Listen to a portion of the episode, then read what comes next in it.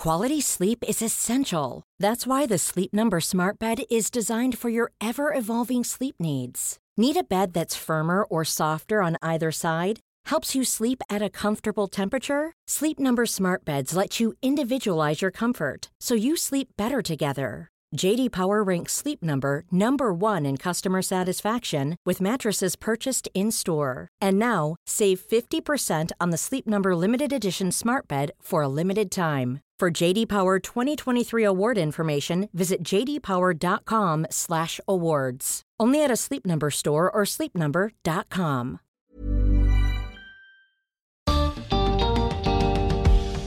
Muchos sienten que nuestros sistemas políticos están rotos. ¿Hay algo que podemos hacer para arreglarlos? Bienvenidos al podcast de TED en español. Soy Jerry Garbulski. César Hidalgo estudia cómo aprenden los equipos, las organizaciones, las ciudades y los países. También desarrolla herramientas de software para facilitar ese aprendizaje. En su charla en en español, César propone una idea radical, automatizar a los políticos. Pero dejemos que él explique cómo funcionaría.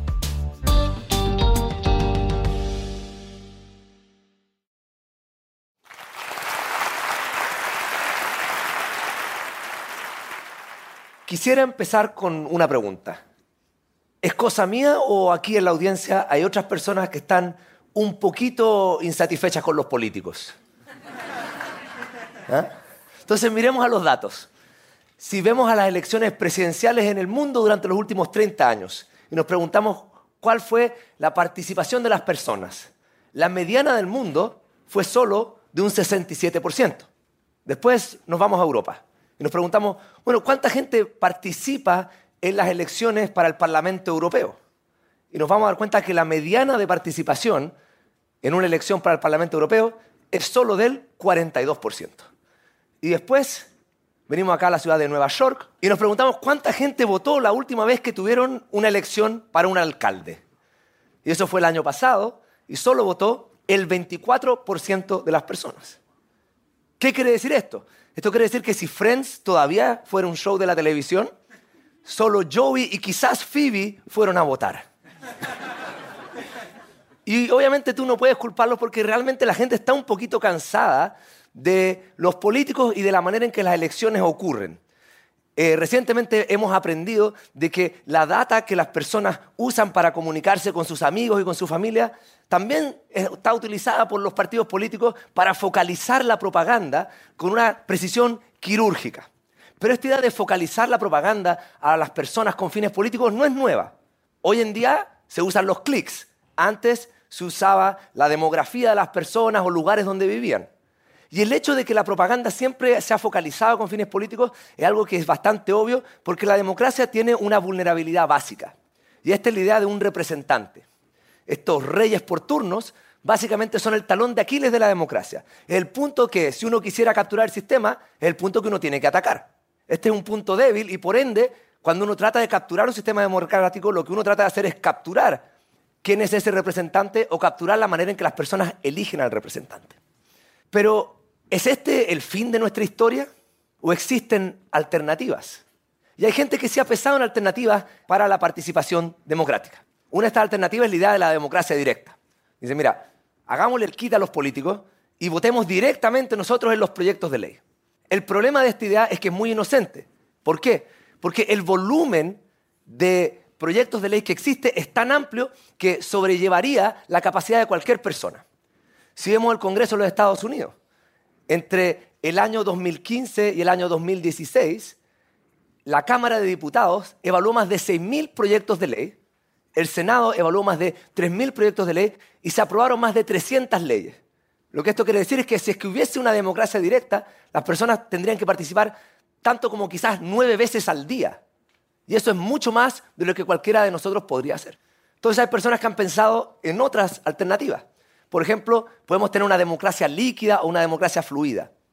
Esta es la idea de que nosotros podemos darle nuestro poder de voto a otra persona, que se lo puede dar a otra persona, y generamos redes de seguidores. Y estas redes de seguidores eventualmente llevan a ciertas personas que son las que toman las decisiones en vez que los seguidores de ellas.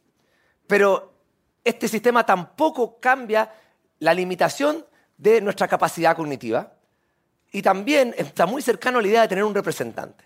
Entonces lo que voy a hacer yo hoy día es los voy a provocar y voy a hacer otra pregunta.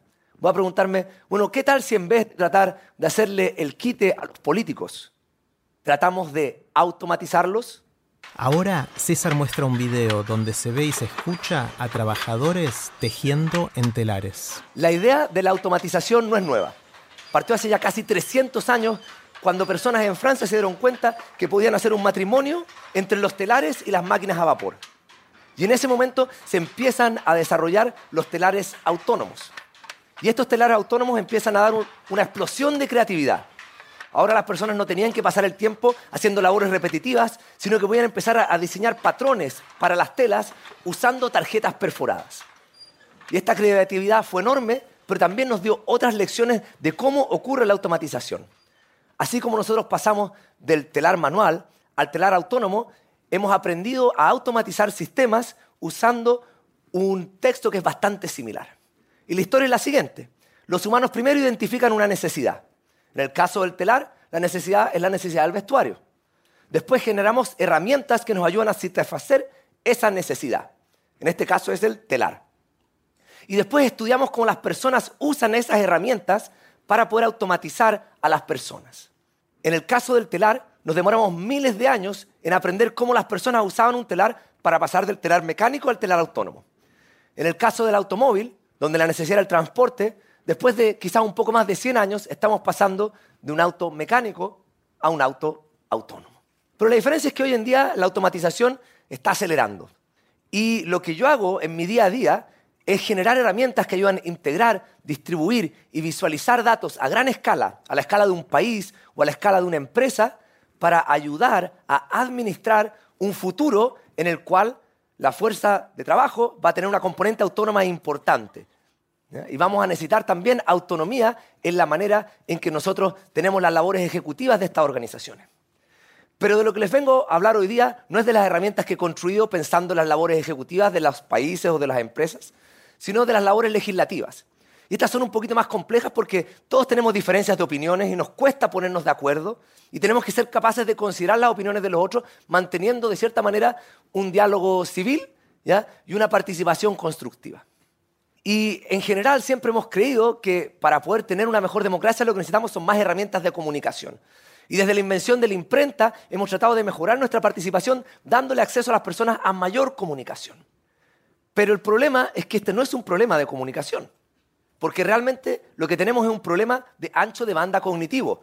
Si te damos otro canal de comunicación, otro app, otra aplicación, otra manera de comunicarte, nos va a hacer de, capaz de procesar nueve proyectos de ley al día. Entonces lo que necesitamos es otro tipo de tecnología, no tecnología de comunicación, sino que tecnología de aumentación.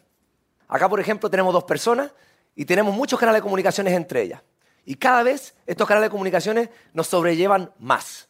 Entonces lo que necesitamos no es agregar otro canal, sino que generar ciertos avatares o ciertos asistentes que nos ayuden a hacernos cargo de parte de esta información, que nos ayuden con recomendaciones, que nos ayuden a tomar decisiones de tal manera que nosotros podamos manejar un volumen de información más amplio. No es una automatización que nos reemplaza, sino una automatización que nos aumenta. La inteligencia artificial no está acá para cambiarnos ni para eh, reemplazarnos, sino que es una herramienta como cualquier otra, como cuando uno toma un tenedor para tomar una frutilla, uno puede tomar ahora la inteligencia artificial para ayudarte a tomar decisiones. Y esta idea tampoco es nueva. Así como la idea del telar autónomo no tiene 300 años, la idea de usar agentes de software para tomar decisiones es una idea que ya tiene décadas. Y la usamos día a día. Nosotros le pedimos a estos agentes de software que nos ayuden a eh, buscar una ruta para viajar hacia algún lugar, que nos ayuden a elegir las canciones que vamos a escuchar o que nos recomienden libros que nos gustaría leer. Entonces ahora, cuando llegamos al siglo XXI y vemos el espacio tecnológico donde estamos, nos damos cuenta que hay una idea hoy en día que es tan obvia como ponerle una máquina de vapor a un telar. Y esta idea es combinar la idea de la democracia directa con la idea de los agentes virtuales. Entonces imagínense un futuro donde la democracia es un poquito distinta, en la cual ustedes no votan por un representante que los representa a ustedes y a muchas otras personas más. Un representante que para todos hechos prácticos, hoy en día es autónomo, porque el día después de que sale electo, ustedes pierden el control sobre ellos. Pero este representante ahora lo representa solo a ustedes, a cada uno de ustedes, es personalizado.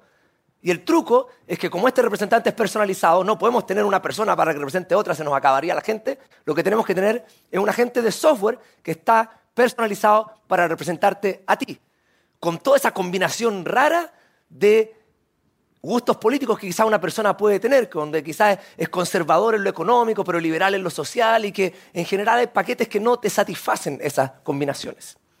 Y esta es una idea que yo entiendo que a muchos les asusta. La idea de tener inteligencia artificial en el gobierno o tener un robot del futuro siendo parte de nuestro gobierno puede sonar tenebrosa, pero... Ahora César muestra una foto de Arnold Schwarzenegger en la pantalla.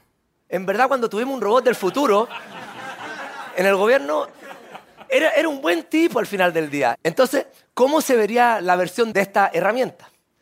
Entonces, sería una herramienta bastante simple. Una persona ingresaría a un sitio, crearía un usuario y crearía un avatar. Y lo primero que vería es un mercado de distintas herramientas que tendría disponible para entrenar este avatar. Contestaría encuestas, conectaría eh, este sistema quizás sus hábitos de lectura u otro tipo de data que tienen online, y no habría decepción, no habría mentira, porque no estamos recolectando data para comunicarnos con nuestros amigos y nuestra familia, y después esta data está siendo usada para tomar decisiones políticas. Esta es data que se está recolectando para entrenar un avatar. Después habría otro mercado donde tú eliges un algoritmo que vamos a usar para predecir tus eh, gustos políticos o, tus decisiones sobre los proyectos de ley basado en la data que tú has compartido y basado en la data de los proyectos de ley. Y esto también es un mercado abierto porque nadie puede ser dueño de esto. Hay personas que pueden someter nuevos algoritmos, ¿ya? y los algoritmos pueden ser simples o pueden ser complejos, y el usuario es capaz de ver cómo estos algoritmos están haciendo predicciones, los puede corregir y los puede elegir y puede cambiar. Y con eso el sistema se mantiene abierto. Finalmente, hay un espacio donde la persona puede llegar y evaluar, ver qué es lo que el algoritmo está eligiendo, si es que está de acuerdo o desacuerdo, y con eso va corrigiendo el algoritmo y eso ayuda a que estos distintos algoritmos puedan aprender. Obviamente hay muchas preguntas que ustedes tienen. ¿Cómo es que entrenamos estos algoritmos? ¿Quién es el dueño de este tipo de cosas? ¿Qué pasa con mi abuelita? Tiene 80 años y no sabe usar el Internet y está diciendo que los robots tienen que votar. ¿Ah? No se preocupen, siempre que tienen una idea nueva, tengan cuidado con los pesimistas. Tienen un problema para cualquier solución. ¿ah? En realidad, esto que parece controversial, les voy a mostrar que no lo es. Porque lo que nosotros estamos haciendo no es cambiando el sistema actual, sino que expandiendo el espacio de diseño de este. Entonces, imagínense ahora el espacio de diseño de la democracia en el contexto que cada uno de ustedes tiene un agente virtual que puede representarlos en un congreso de avatars. Bueno, imagínate que el algoritmo que todos estos agentes tienen es el mismo y es el siguiente estos agentes van a hacer exactamente lo que hace el político que fue electo para representarte en tu distrito. En este caso, ¿qué es lo que tenemos? La democracia actual. Exactamente la democracia actual. La democracia actual, de hecho, es un caso particular de esta democracia aumentada. Es una solución de esquina, como uno diría en un lenguaje técnico. Pero lo que uno tiene al pensar en la democracia con esta interfaz de usuario, es la capacidad de poder moverse a otros espacios. Uno podría decir, bueno, ¿qué tal si no quiero que me represente un político, sino quiero el promedio de estos dos o el antipromedio de este otro? O quizás puedo llegar a un mundo donde tengo una democracia semifluida y eventualmente puedo llegar a un mundo en el cual, bueno, en vez de tomar un promedio sobre representantes, quizás lo que quiero es tener un algoritmo de inteligencia artificial que trate de aprender de mí, que vea los proyectos de ley y que me recomiende o me ayude a tomar decisiones. Y existe todo este continuo para explorar. Entonces, ¿cómo empezamos la revolución? Y en las revoluciones yo no creo mucho, creo más en la evolución. Por eso me gusta la idea de que esto es un continuo. Entonces la revolución no va a empezar con una protesta, no va a empezar con ninguna de las cosas que usamos tradicionalmente para hacer revoluciones. De la manera que esto va a empezar quizás es haciendo proyectos pequeñitos en las universidades, en los colegios, en los diarios, que sean extraoficiales, porque no hay nada ilegal con hacer un algoritmo que tome tus datos y que te haga una predicción de cómo votarías si tú estuvieras en el Congreso de tu país, pero te ayuda a dar ese contrafactual. Y eventualmente en estos pequeños proyectos, quizás que involucren a mil personas, cien mil personas, cientos de personas, vamos a empezar a aprender cómo entrenar estos algoritmos, cómo hacer que estos algoritmos sean transparentes, cómo asegurar de que la data esté eh, guardada de una manera segura Y de a poquito, de a poquito, de a poquito, quizás nos vamos a empezar a acostumbrar a la idea de que la interfaz de usuario de la democracia puede ser mejor. Una de las hipótesis que yo tengo es que usamos la democracia muy poco porque la interfaz de usuario que tiene es muy mala. Y quizás la usaríamos más si tenemos una mejor manera de interactuar con ella. Entonces, esta idea yo estoy de acuerdo. Hoy en día, en el año 2018, suena como una locura. Pero esta locura de hoy en día, quizás cuando mi hija tenga mi edad, ya no va a ser una locura. Va a ser una idea que su papá dijo hace 30 años o más en un escenario en Vancouver y en Nueva York. Y en ese momento, nosotros quizás vamos a estar al final de nuestra historia, pero ella va a estar al comienzo de la de ella. Muchas gracias.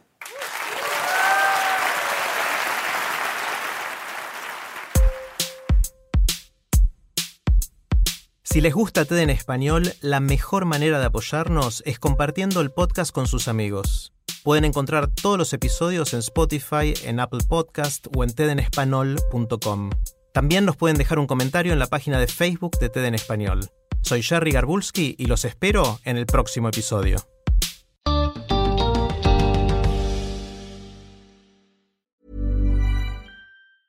¿No se merece tu familia lo mejor? Entonces, ¿por qué no los mejores huevos? Ahora, Egglands Best están disponibles en deliciosas opciones. Huevos clásicos, de gallina libre de jaula y orgánicos de Egglands, que ofrecen un sabor más delicioso y fresco de granja que le encantará a tu familia. En comparación con los huevos ordinarios, Egglands Best contiene la mejor nutrición como 6 veces más vitamina D, 10 veces más vitamina E y el doble de omega 3 y B12. Solo Egglands Best. Mejor sabor, mejor nutrición, mejores huevos. Visita egglandsbest.com para más información.